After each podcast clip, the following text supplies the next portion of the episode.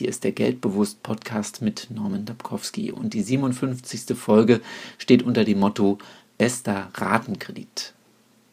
In dieser Woche möchte ich dir kurz von einer Begebenheit am Geldautomaten erzählen. Da klebte ein Aufkleber mit einem Testergebnis Bester Ratenkredit dran und unten drunter dann der entsprechende Marketingsatz, mit dem die Bank Konsum auf Kredit anbietet.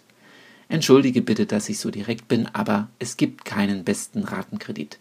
Konsum auf Kredit gleicht einem finanztechnischen KO. Bitte kaufe keine Konsumgüter wie Fernseher oder Möbel auf Kredit. Finde einen anderen Weg. Wenn du kein Geld hast, dann hast du kein Geldproblem. Dann hast du ein Ideenproblem. Der Satz klingt im ersten Moment komisch, deshalb lass ihn diese Woche bitte auf dich wirken, bevor du urteilst. Ich wünsche dir eine ideenreiche Woche.